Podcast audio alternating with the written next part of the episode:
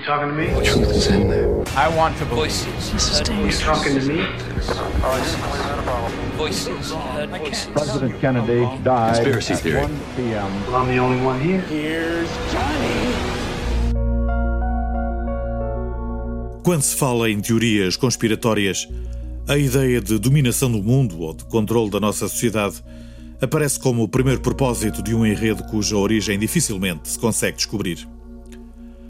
Costuma dizer-se que todos nós receamos aquilo que não conseguimos entender, e neste caso, as ditas sociedades secretas poderão ser o elo mais fraco. Normalmente são identificadas como sendo um pequeno grupo de elite com ramificações internacionais e que, através das suas práticas, conseguem controlar governos, produção industrial e os mídia internacionais. A principal arma que utilizam para executar este plano à escala global é o sistema financeiro através do controle de respectivos bancos centrais. Financiamento político, engenharia comportamental, controle da mente e mensagens subliminares baseadas no medo são algumas das etapas a serem observadas pelos seus praticantes. Como já se disse, nem todas as sociedades secretas são conhecidas, daí o seu secretismo. Hoje passamos em revista algumas delas. No dia 24 de fevereiro de 2016, o jornal Washington Post publicou uma reportagem sobre a morte de um juiz do Supreme Court norte-americano e de nome Anthony Scalia, que falecera 11 dias He antes. was a deep thinker and a great writer, he A equipa de reportagem descobriu que Scalia tinha morrido na noite de 13 de fevereiro, cercado de amigos que faziam parte de uma sociedade secreta, a Ordem Internacional de Santo Huberto. A Ordem é uma sociedade austríaca muito conservadora, de raízes católicas, que remonta ao século XVII. A fraternidade é fechada, proíbe os seus participantes de falarem sobre ela e só permite a admissão de novos membros mediante convites pessoais. A sociedade é composta exclusivamente por caçadores de elite. Tem como grão-mestre o arquiduto da Áustria, Istvan von Ansburg-Lothringen, descendente de uma das famílias reais mais importantes e antigas da Europa e que ficou especialmente famosa quando Hitler tentou torná-la num símbolo nazi, pedido que foi recusado pelo grupo. Como vingança, Hitler dissolveu a organização que só retomou as atividades nos anos 60. Desta vez, também com uma secção americana. Segundo a CNN, o óbito do juiz Scully foi declarado via telefone por um colega que não inspecionou o corpo e que sempre recusou a necessidade de autópsia. Não foi dada mais nenhuma explicação, razão pela qual, a partir daqui, todas as especulações são possíveis. The Trilateral Commission is intended to be the vehicle for multinational consolidation of the commercial and banking interest by seizing control of the political government of the United States. Tal como o Conselho de Relações Internacionais, a Comissão Trilateral é considerada por muitos uma das instituições na sombra do poder mais importantes que existem. Apesar de ser pouco conhecida, desempenha um papel fundamental no esquema de implantação de uma nova ordem mundial.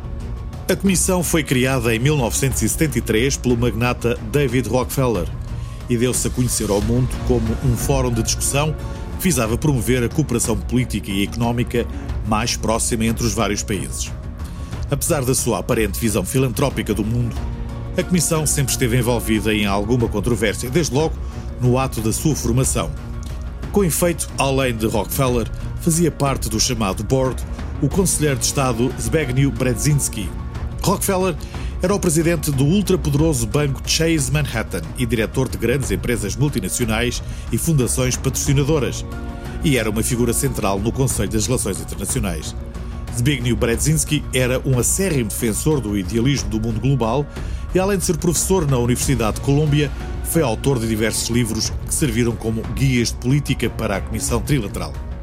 Brzezinski foi o primeiro diretor executivo da Comissão e manteve-se em funções até 1976, ano em que foi nomeado pelo democrata Jimmy Carter como assessor em assuntos de segurança nacional.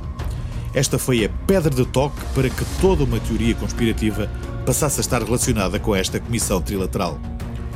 O republicano Barry Goldwater, por exemplo, enquanto senador norte-americano e autor do livro With No Apologies, foi perentório ao afirmar que as atividades da Comissão eram um hábil esforço coordenado para assumir o controle e consolidar os quatro centros de poder político, monetário, intelectual e eclesiástico, e que visavam a criação de um poder económico mundial superior aos governos dos países envolvidos. I that extremism in the defense of liberty is no vice. Não faltam também as acusações de envolvimento com os Illuminati, claro, o Clube Bilderberg e de ter colaborado no atentado do 11 de setembro, bem como de planear uma guerra contra o Irão. É bom não esquecer que David Rockefeller admitiu em Memoirs, a sua autobiografia, conspirar por um governo mundial com uma estrutura política e económica integrada.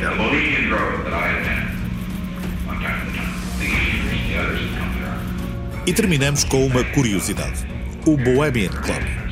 O clube está localizado em São Francisco e foi fundado em 1872, a partir de uma reunião regular de jornalistas, artistas e músicos.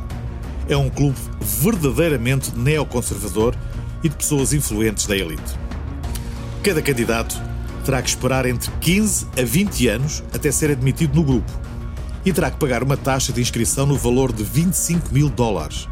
Só depois é que tem acesso às reuniões anuais que acontecem nas margens de um lago situado perto da cidade de Monterey, na Califórnia.